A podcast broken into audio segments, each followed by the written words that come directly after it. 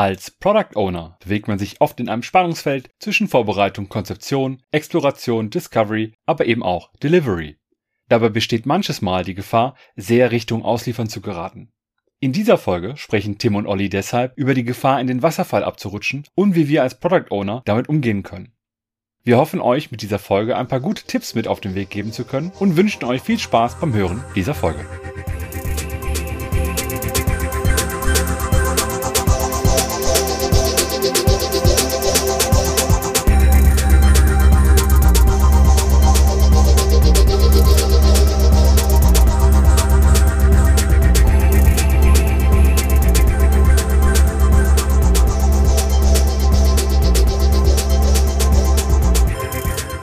Heute greifen wir ein Hörerthema auf. Uns wird die Frage gestellt, was man als Product Owner denn so tun kann, um nicht wieder in den Wasserfall abzurutschen oder sich wieder in Richtung eines Projektmanagers zu bewegen. Dafür habe ich den Tim hier an meiner Seite. Hi Tim. Hallo Olli. Spannende Frage, aber ich glaube, dann sollten wir zuerst starten, damit mal zu definieren, was denn der Unterschied zwischen einem Pro Product Owner und einem Projektmanager ist. Wie guckst du denn da drauf? Ja, ich finde das wichtig, das sich immer wieder klar zu machen, weil auch, äh, glaube ich, oftmals im Umfeld das so schnell durcheinander geht. Ne? Also ist ja gar nicht so unüblich, dass dann so gefragt wird, hm, wie, was waren nochmal die Aufgaben des Projektmanagers in Scrum oder so? Nein, nein, Product Owner. Das heißt, wenn das Umfeld diese Vokabeln auch noch nicht so kennt, ist das wichtig. Von daher steigen wir hiermit auch nochmal ein. Zur Rolle des äh, Product Owners haben wir grundsätzlich ja immer schon viel hier in diesem Podcast gesagt. Vielleicht ganz kurz. Es ist eine gleichberechtigte Rolle in dem Framework Scrum, was mit bestimmten Aufgaben zu tun hat oder diese Rolle hat mit bestimmten Aufgaben zu tun, nämlich dafür zu sorgen, dass der Wert des Produktes maximiert wird, der aus der Arbeit des Teams entsteht und letztlich dass auch ähm, ja eine Verantwortung besteht für das Management des Product Backlogs, die man aber auch delegieren kann etc. Und hingegen Projektmanager kommt ja, wir nehmen es dann gerne und sagen, das kommt aus dem klassischen Vorgehen. Ähm, da gucken wir uns erstmal an, was ist denn ein Projekt? Und da hilft sogar eine DIN-Norm. Also Projekt ist nach DIN festgelegt und grob gesagt, ein Projekt ist ein einmaliges und zeitlich begrenztes Vorhaben, für temporär eine, ein Projektteam, eine Organisationseinheit für zusammenkommt und ein konkretes Ziel verfolgt eigentlich kann man immer sagen, hat einen Anfang, hat ein Ende, hat ein gewisses Budget und die Rollen sind eigentlich nur temporär besetzt. Und da gibt es dann eigentlich aus meiner Sicht schon einen großen Unterschied zu einem Produkt, weil ein Produkt eigentlich bis zum Ende seines Lebenszyklus äh, besteht. So, wenn wir uns das Projekt jetzt nochmal wieder angucken, könnten wir fragen, was ist denn jetzt ganz genau ein Projektmanager oder ein Projektleiter? Der Begriff oder Leiterin wird ja synonym benutzt. Das ist wiederum nicht in DIN normiert, aber man kann eigentlich sagen, eine solche Projektmanagement-Rolle plant, koordiniert und vor allem überwacht ein Projekt. Es gibt dann auch, wenn man tiefer reinguckt in entsprechende Ausbildungs- und Zertifizierungsgänge von der GPM IPMA oder vom Projektmanagement Institut, gibt es wirklich ausführlichste Beschreibungen, wie ein Projektmanagement-Zyklus oder wie Projektmanagement-Funktionen vor sich gehen. Also das ist sehr detailliert beschrieben und eigentlich im Kern geht es immer um etwas zu planen, etwas zu überwachen, zu koordinieren, Qualität zu sichern. Stakeholder Management steckt auch drin. Ja, das vielleicht mal so in Kürze. Ja, also passt ganz gut und ich glaube, dass man die Dinge, die du gerade beschrieben hast, auch sehr schön an den ähm, Bezeichnungen, an den zwei Bezeichnungen festmachen kann. Ne? In dem einen Product Owner steht Product drin, bei dem Projektmanager Projekt. Der eine owned und der andere managed. Ne? Und ich habe die Frage so verstanden, die uns gestellt wurde, naja, was passiert, wenn ich aus einer Produktsicht eher in eine Projektsicht wechsle oder in, in diese Richtung es sich entwickelt, wie ich so meine Rolle ausführe also da die Perspektive sich verändert und wenn ich weniger ohne, ne, genau wie du gesagt hast, mit den unterschiedlichen Verantwortlichkeiten, die es so in Scrum gibt, ne, oder mit der Rolle des Product Owners, da ohne ich halt die Wertmaximierung des Produktes, wenn ich eher in Richtung Managen des Projektes hin mich entwickle. Ja, vielleicht direkt mal rein. Also das ist ich habe so zum Beispiel immer ein Störgefühl, wenn von agilem Projektmanagement geredet wird. Ich kann natürlich, keine Frage, ich kann ein Produkt, ein neues Produkt auch mit einem Projekt starten. Also um es meinetwegen erstmal überhaupt an den Markt zu bringen, kann ich das in einer Projektform machen. Aber danach ist halt nicht vorbei. Und so zumindest meine frühere Erfahrung als, als Projektverantwortlicher war, oftmals war es schwierig, das dann in die Linie, wie man so schön sagte, zu übergeben. Und was passiert, wenn dann die Projektbeteiligten, die ja nur temporär zusammengesetzt waren, wieder weg sind? Wer kümmert sich dann um dieses Produkt, was vielleicht entstanden ist? Aber bleiben wir mal bei dem, was ich so tue in diesen zwei unterschiedlichen Rollen. Ne?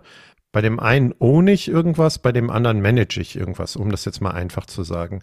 Wie konkret merke ich das an meinen eigenen Tätigkeiten, also an dem, was ich so tue, dass ich eher ohne oder dass ich eher manage? Also ich finde das ein guter Punkt, damit einzusteigen. Das heißt, wie reflektiere ich meine, wie kann ich meine eigenen Tätigkeiten ähm, beobachten und reflektieren, um damit vielleicht auch so Signale zu spüren. Und das fängt zum einen erstmal ganz generisch damit an, dass man sagt, hm, verwalte ich das Produkt oder gestalte ich das Produkt? Also bin ich, fühle ich mich mehr in so einer ausführenden Rolle, dafür Sorge zu tragen, dass jeder zum Beispiel ausgelastet ist. Also eine Leitfrage wäre, wenn ich mir selber als Product Owner die Frage stelle, hm, haben Detlef und Sabine auch genug zu tun im nächsten Sprint, dann komme ich hier von einer Auslastungssicht und Ressourcensicht. Und das ist eigentlich ein Indiz eher für so eine Projektmanagement, effizienzgetriebene Sache und nicht von der Frage, was tut meinem Produkt jetzt am besten im nächsten Schritt. Ja, finde ich einen guten Punkt. Und wenn ich eher in dieser ressourcenorientierten Sicht bin, also du hast gesagt, das könnte ein Indiz sein, dass ich eher manage, weil ich Leute äh, beschäftigen will die ganze Zeit. Bedeutet das ja auch zwangsläufig, dass ich sehr wahrscheinlich nicht die Dinge in meinem Backlog nach oben gestellt habe, die den meisten Wert generieren, oder? Es wäre zumindest Zufall. Und gerade, also sämtliche Dinge, bei denen ich äh, darauf acht gebe, wie lange wird welches Backlog-Item geschätzt, passt es hier noch rein, so ein bisschen ne, das Ressourcentetris zu spielen, das sind eigentlich immer Signale, die einen wachsam machen sollten. Und eine zweite Sache könnte sein, naja, wenn ich ein Sprint-Review eigentlich nur noch als Abnahmemeeting lebe. Oder eine dritte Sache könnte sein, wenn ich so ein Gefühl zwischen Product, zwischen mir als Product Owner und dem Team äh, entwickle, wie so ein Vertragsverhältnis. Dieses Contract Game wird das ganz gerne genannt. Also nach dem Motto, ich schließe einen Vertrag mit dem Team und die entwickeln das, was ich beauftrage oder so. Das ist auch nach meinem Verständnis eher ein Projektmanagement-Style. Wie guckst du auf den Punkt, ähm, als Product Owner dann eher Aufgaben zu übernehmen oder sich anzunehmen, die beim Scrum Master liegen? Also die Hindernisse sind, so dass ich bestimmte Meilensteine, so habe ich dich gerade verstanden habe, äh, auch erfüllen kann. Also zu gucken, dass wir wirklich die Termine einhalten, obwohl es vielleicht in der Verantwortung der Developer liegt, äh, selbst organisiert dafür zu suchen, die beste Lösung zu finden. Also fällt das auch darunter? Naja, zumindest sämtliche Dinge, wo Product Owner Rolle und Scrum Master Rolle plötzlich vereint werden. Das kann ja auch sein, dass ich gar keinen Scrum Master besetzt habe. Das heißt, ein Product Owner, das passiert häufig, ist dann so ähm, wohlwollend und übernimmt diese Scrum Master Tätigkeiten mit. Im Ergebnis fühlt sich das dann auch gerade fürs Team eher wieder wie so eine alte Teamleiter- oder Projektmanager-Rolle an. Und ich übersetze das immer mit dem Beispiel, du kannst halt nicht Stürmer und, also im Fußballbeispiel, du kannst halt nicht Stürmer und Torwart gleichzeitig sein. Ich will jetzt gar nicht sagen, wer was ist in der Rolle, aber äh, dieses Hin- und Herlaufen ist halt schwierig. Du kannst dann halt beides nur so halb gut machen. Und das ist, steht eigentlich oben drüber. Wenn du dich nicht mehr schaffst, auf deine eigentlichen Product Owner Aufgaben und Verantwortlichkeiten äh, zu fokussieren und da eben auch besonders gut drin zu sein, besonders viel Zeit rein zu investieren, dann besteht immer die Gefahr, dass irgendwie alles nur so wischiwaschi und halb gut wird. Wie stehst du denn zu dem, zu der These, ähm, dass die Tätigkeiten, die so ein klassischer Projektmanager macht, in Scrum eigentlich auf die drei unterschiedlichen Rollen und Verantwortlichkeiten aufgeteilt werden? Also es macht ja Sinn, bestimmte Dinge, die in der Verantwortung eines Projektmanagers liegen, trotzdem zu tun. Ne? Also dass wir uns Transparenz schaffen, wo stehen wir denn und gucken, ob wir bestimmte Dinge erreichen, Zeiten oder Features erreichen, um dann wieder weiter zu planen und auf Abhängigkeiten zu gucken, was auch immer. Aber es gibt ja nicht die Rolle des Projektmanagers, logischerweise, so sind wir ja gestartet, aber trotzdem gibt es ja trotzdem sinnvolle Dinge, die man tun kann.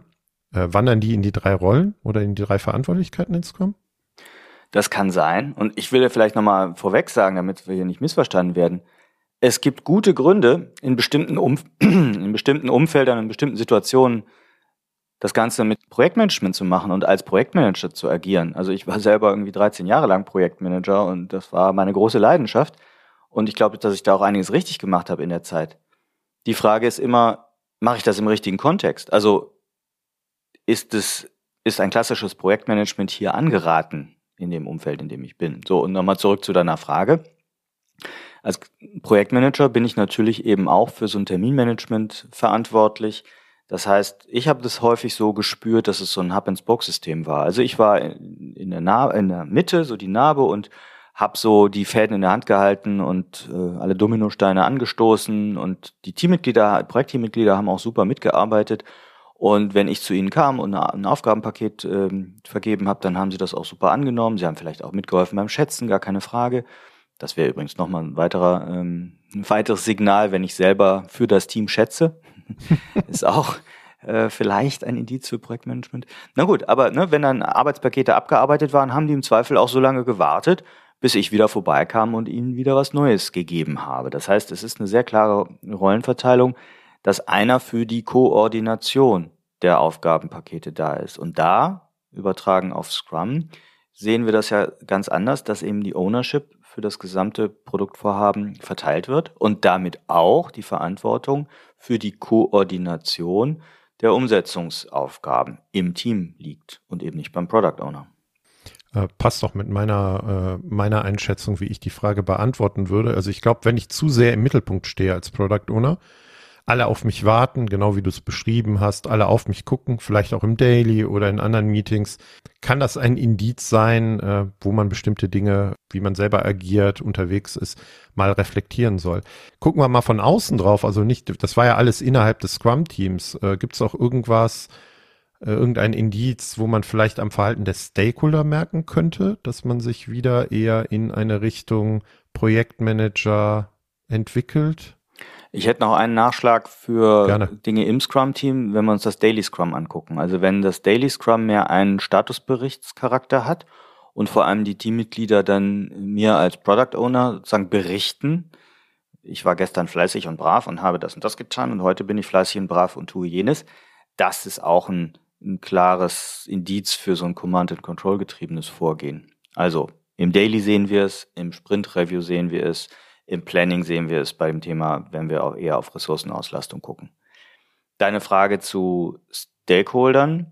Naja, ich glaube, da ist, da ist die größte Kraft oder die, die, die schwierigste Kraft, die auf uns wirkt und uns vielleicht in Richtung eines Projektmanagement getriebenen Ansatzes ziehen will. Das heißt, da sind bestimmte Erwartungshaltungen. Also Stakeholder oder Arbeit mit Stakeholdern, Stakeholder Management mag ich gar nicht, gar nicht so gerne, hm, Arbeit mit Stakeholdern hat ja viel mit Kommunikation und Erwartungsmanagement zu tun. Das heißt Transparenz über Erwartungen. Und da muss man natürlich klar feststellen, die meisten, die um uns herum arbeiten, wenn ich selber als Product Owner unterwegs bin, kennen ein agiles Vorgehen halt nicht und kennen vor allem die Rolle des Product Owners nicht und haben dann eben sehr schnell eine Erwartungshaltung wie an einen Projektmanager. Das heißt, gib mir mal Zeiten, Planungszeiten, gib mir mal feste Zusagen für irgendwelche, ähm, nicht nur Meilensteine, das finde ich noch okay, sondern auch für bestimmten Scope, der hier und da geliefert wird. Ja, also sie begegnen mir mit einem anderen, mit einer anderen Rollenerwartung, als ich sie selber vielleicht leben möchte. Also können wir festhalten, dass ein Punkt für eine Veränderung aus der PO-Rolle heraus sein könnte, ähm, andere Erwartungshaltung von außen. Ne? Also die an mich als PO und dann als uns als Scrum-Team tatsächlich gestellt werden. Ich würde das vor allem so als Dreiklang sehen, ne? für das, was wir jetzt hatten. Das eine ist, wie agiere ich selber? Ich bin ja vielleicht Problem, Teil des Problems. Wie agiere ich selber? Zweitens, wie agiert das Team? inklusive Scrum Master. Und drittens, wie reagiert mein Umfeld? Und in diesen drei Dimensionen, glaube ich, gibt es eben Dinge, an denen ich merken kann, dass irgendwas in die falsche Richtung läuft. Oder in eine andere Richtung. Vielleicht ist es gar nicht falsch. Das können wir gleich nochmal besprechen.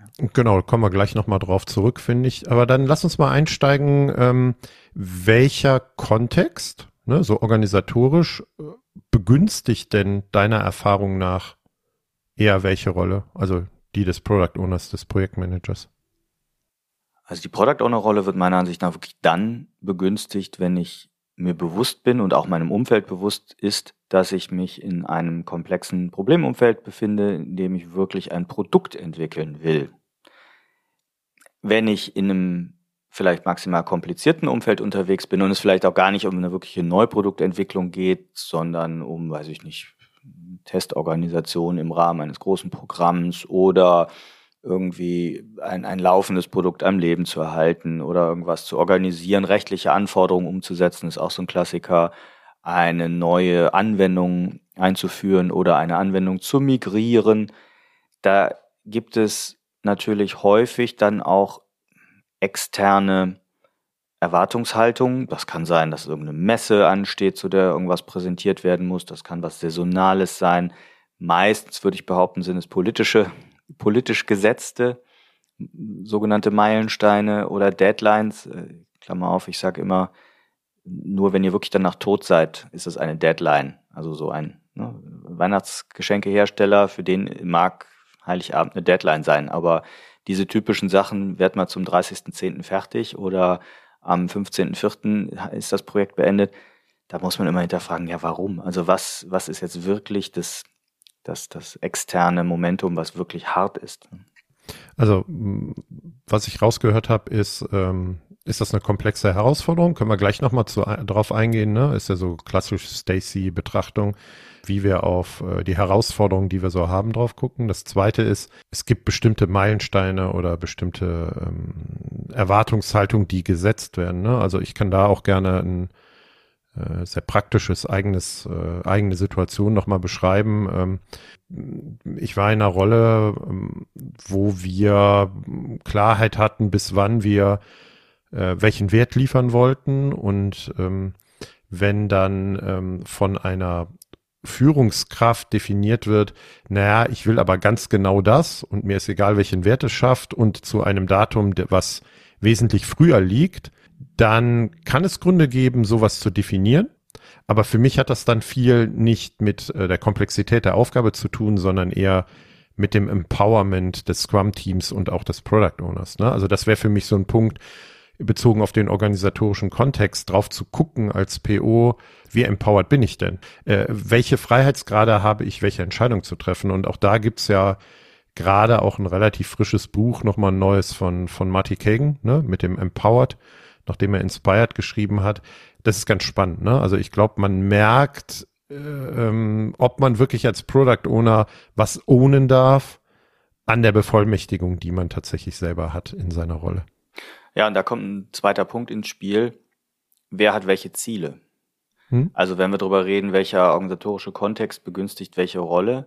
Also ich glaube, ein große Kämpfer an der Stakeholderfront und damit auch ein Zerren Richtung Projektmanagement können begünstigt werden, wenn unterschiedliche Personen oder Rollen im Unternehmen ähm, bestimmte Zielsetzungen haben. Also nehmen wir mal an, irgendwer aus dem Business Development hat die Aufgabe, ein Loyalty-Konzept oder so, ein Loyalty-Programm aufzusetzen, was aber letztlich dann irgendwie zentral in meinem Produkt, das ich als Product Owner verantworte, umgesetzt werden muss, dann ja, kann es sein, dass zwei Menschen oder zwei Rollen in unterschiedliche Richtungen laufen oder unterschiedliche Zwänge haben, andere Leute, andere Stakeholder jeweils haben und und und. Also wenn ich nicht die Hoheit über die Zielsetzung habe oder wenn mindestens nicht, meinetwegen auch über OKR oder ähnliches, ein Alignment, eine, eine ja, Vereinheitlichung der, der Zielrichtung, so möchte ich es mal nehmen, ähm, gegeben ist, dann kann das zu Zerrereien führen und dann eben auch zu diesem typischen, nee, nee, das muss aber jetzt hier bis zum 30.06. fertig werden. Mhm.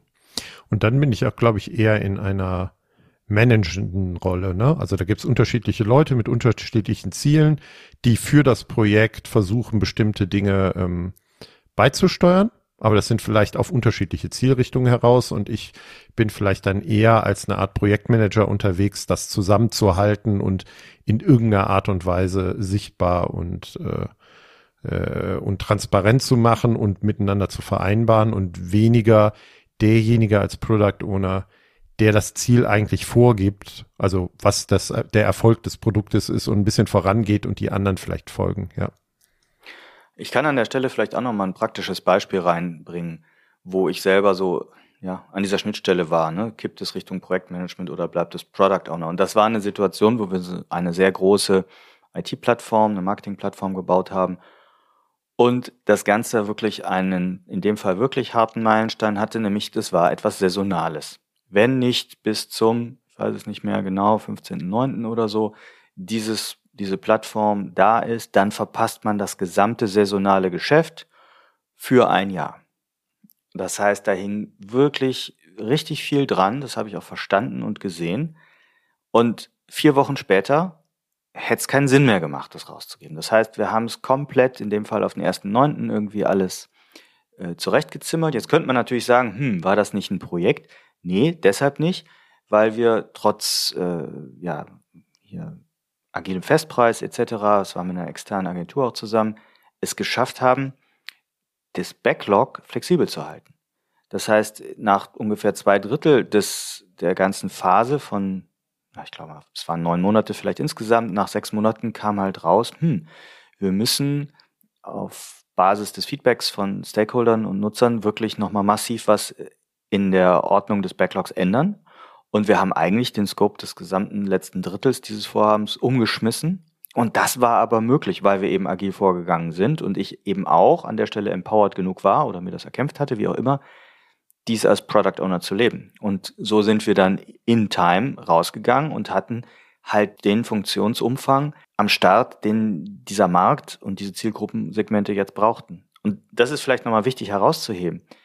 Agil zu arbeiten heißt ja bitte nicht ohne Plan zu arbeiten. Agil zu arbeiten heißt bitte nicht auf irgendwelche äh, Rahmentermine zu verzichten oder so. Doch, das brauchen wir alles.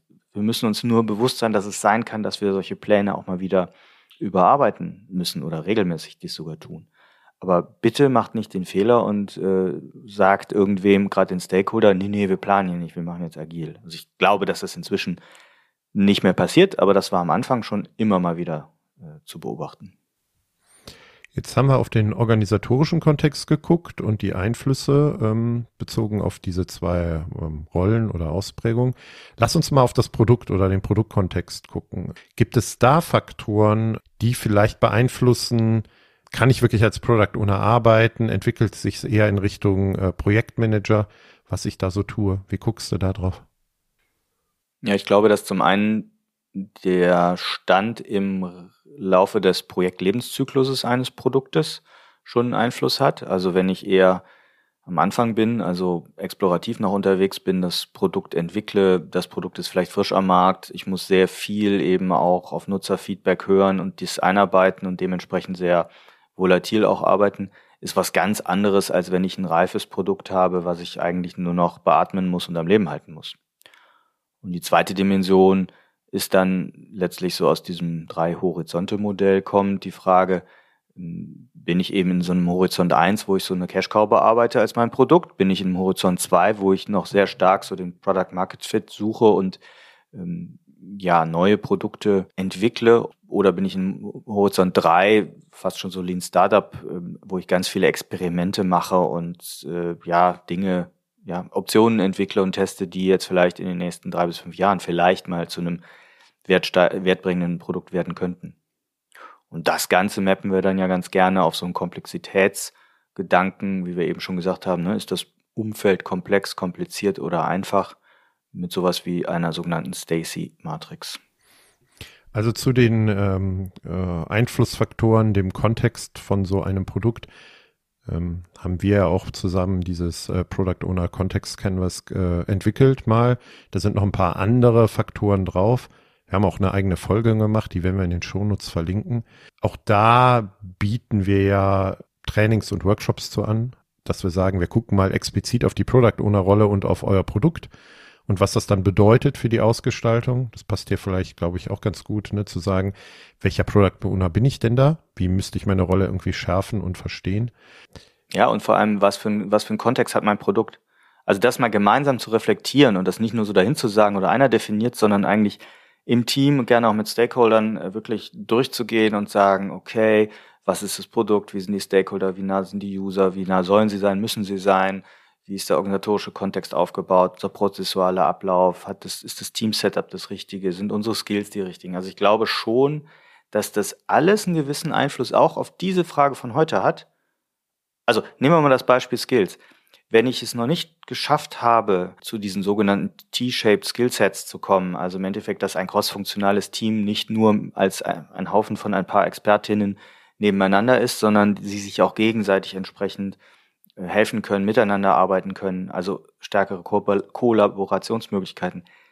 Na, dann rutsche ich doch immer ganz natürlich in diese Falle rein und sag, Mensch, Sabine und Detlef haben für den nächsten Sprint noch nichts zu tun. Was, was könnten die denn noch tun? So, und schon bin ich in diesem Ressourcenauslastungsding drin. Hm. Guter Punkt. Wenn wir noch mal kurz auf Stacy gucken, ne, und du hast gesagt, ne, wir haben vielleicht komplexe Herausforderungen, also eine sehr hohe Unsicherheit über das Was und Wie. Wir wissen halt viele Dinge nicht, die wir nicht wissen. Ne? Also sie sind einfach unbekannt und sind blinde Flecken. Ähm, da ist so meine Beobachtung bezogen auf diese zwei ähm, Rollen, Product Owner, Pro Projektmanager, die wir eben ange angesprochen haben, dass ähm, ich vielleicht Product Owner sein müsste, weil ich in einem komplexen Umfeld unterwegs bin. Das aber von außen eher die Aufgabe als einfach maximal kompliziert betrachtet wird. Das ist ja eigentlich alles klar. Ne? Also warum fangen Sie an, ähm, mit all diesem agilen Gedöns äh, dieses Problem äh, anzugehen, weil eigentlich muss es ja nur gemanagt werden. Und auch darauf würde ich gucken. Ne? Also haben wir hier unterschiedliche Sichtweisen auch nochmal von außen ne? und Erwartungshaltung darauf, äh, ob das überhaupt eine komplexe Aufgabe ist oder nicht, dieses Produkt zu einem gewissen Erfolg zu führen. Und das kann auch dazu führen, dass ich viel eher eigentlich wahrgenommen werde, dass ich das Ganze managen sollte. Was kann man denn dann so tun? Drehen wir mal die Frage um hier.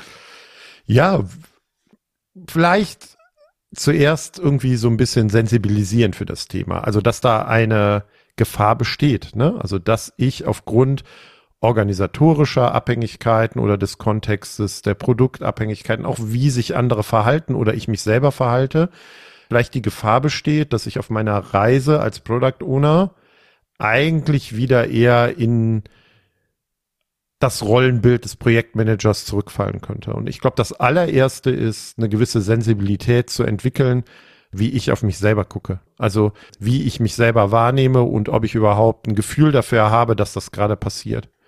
Also meine Erfahrung mit vielen Product Ownern ist, wenn man dieses Thema anspricht, weil man bestimmte Dinge beobachtet, dass die Bereitschaft zur Reflexion mit sich selber manchmal nicht vorhanden ist weil es gibt natürlich ganz viele externe Abhängigkeiten, warum das, warum man sich so verhält, wie man sich verhält.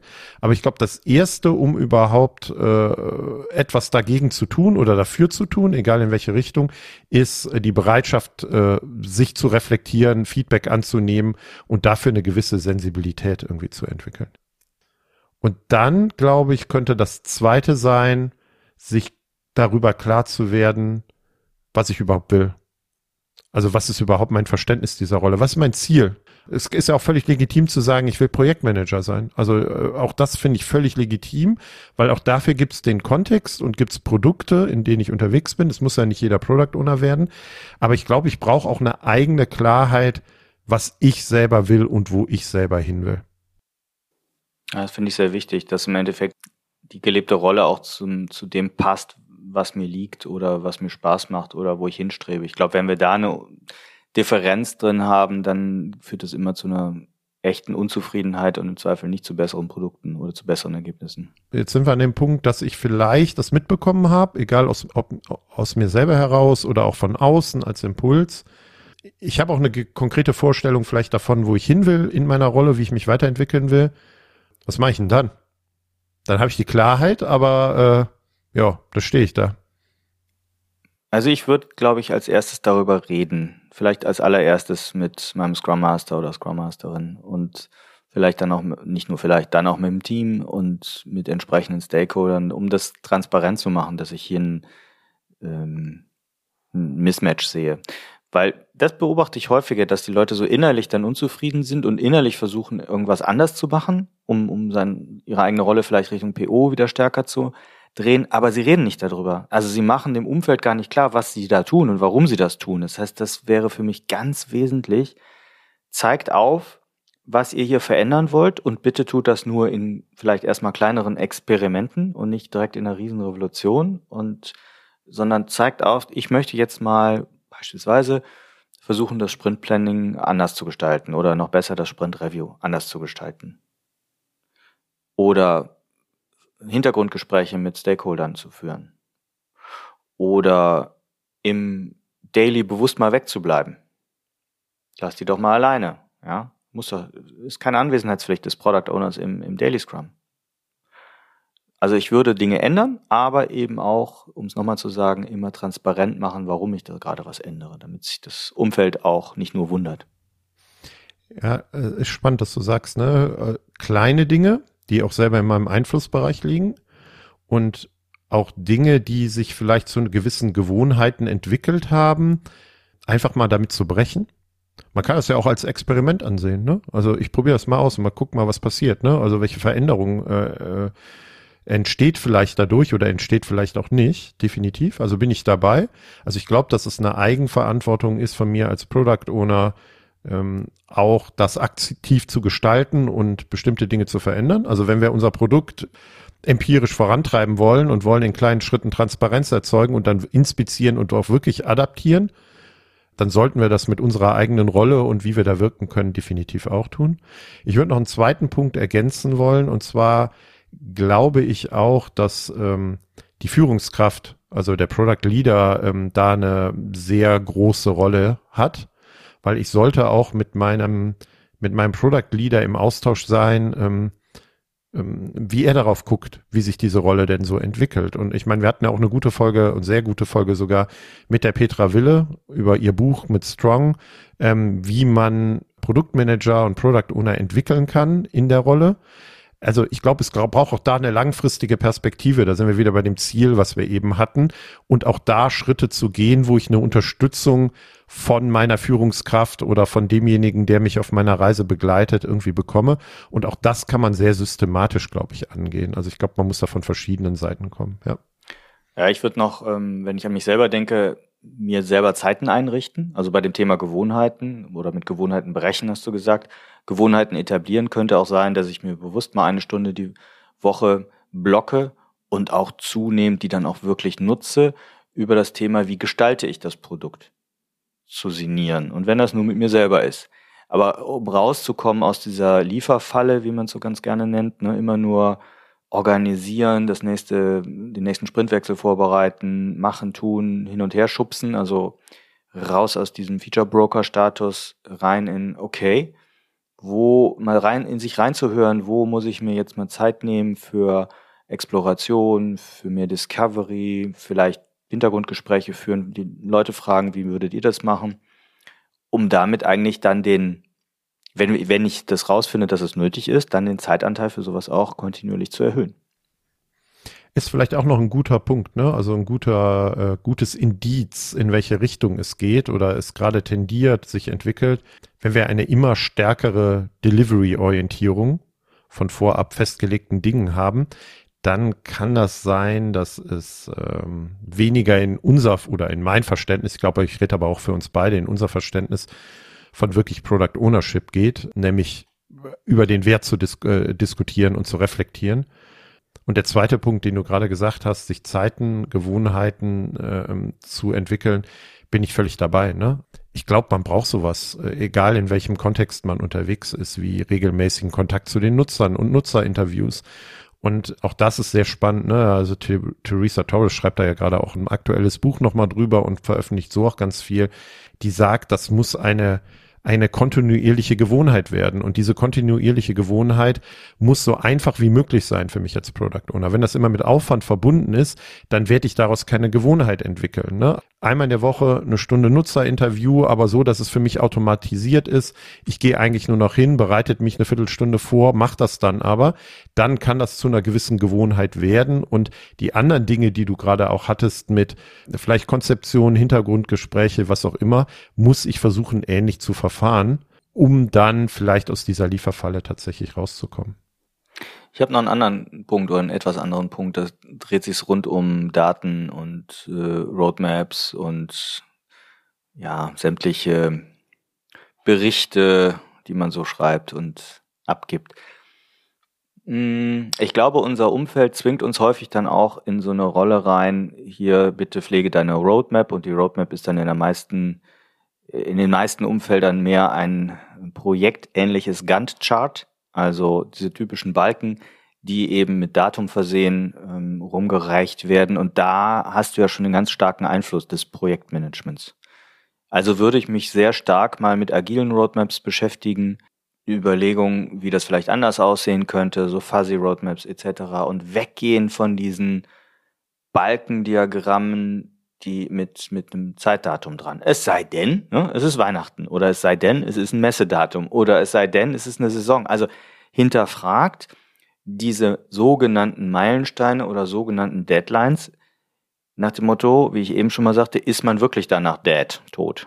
Oder ist es nur ein politischer Wille, der dahinter steht? Und wenn das so ist, dann ist das das Thema Organisationsveränderung, wo man eben auch Stück für Stück ran muss. Geht nicht leicht, das weiß ich. Und das zweite Thema aus der Datenecke wenn ich irgendwelche Reports liefere, Statusberichte, was auch immer von mir verlangt wird, überlegt immer vorher, wem ihr welche Zahlen Detailgrade zeigt. So möchte ich es mal ausdrücken. Weil wenn ich einem Geschäftsführer oder einer Geschäftsführerin die detaillierten, äh, weiß ich nicht, äh, Aufwände meines Teams zeige, kann man auch darüber das diskutieren, ob das richtig ist, dann wird diese Geschäftsführung mit mir auch genau über diese Themen reden.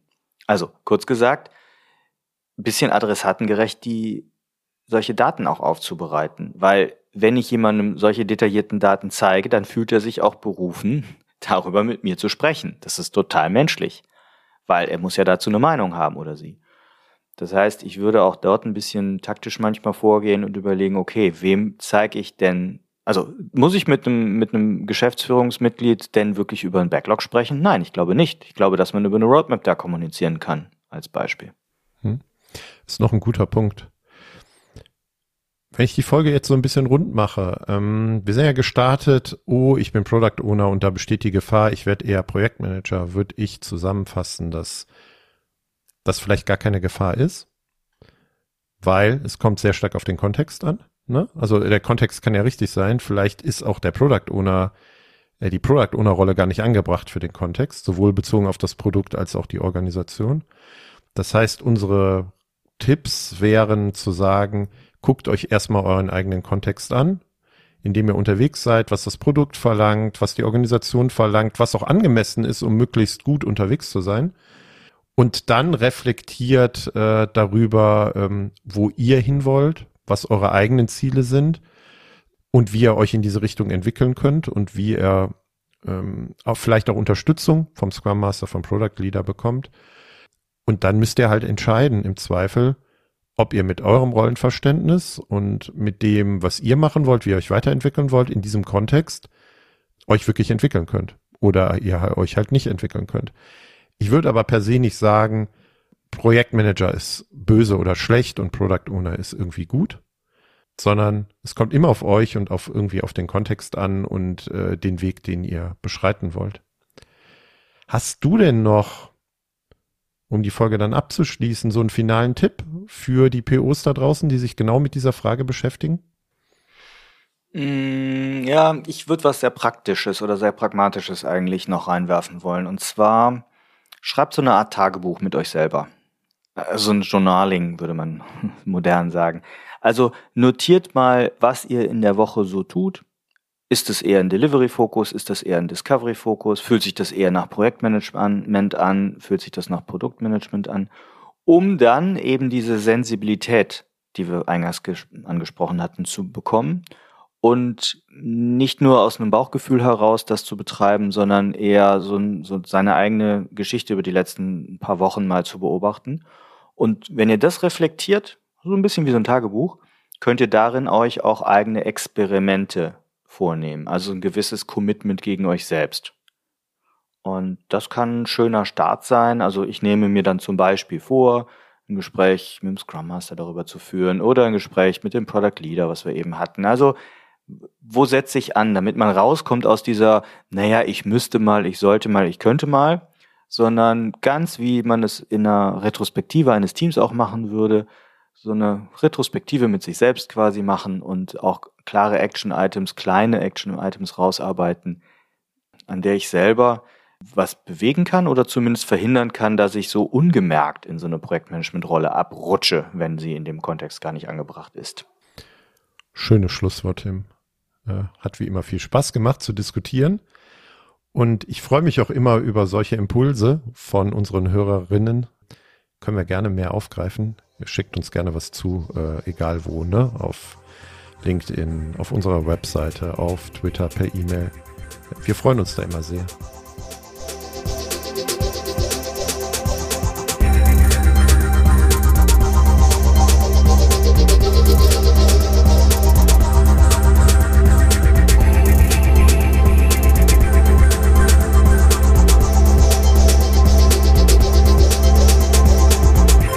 Produktwerker bieten neben diesem Podcast auch kostenfreie Live-Events.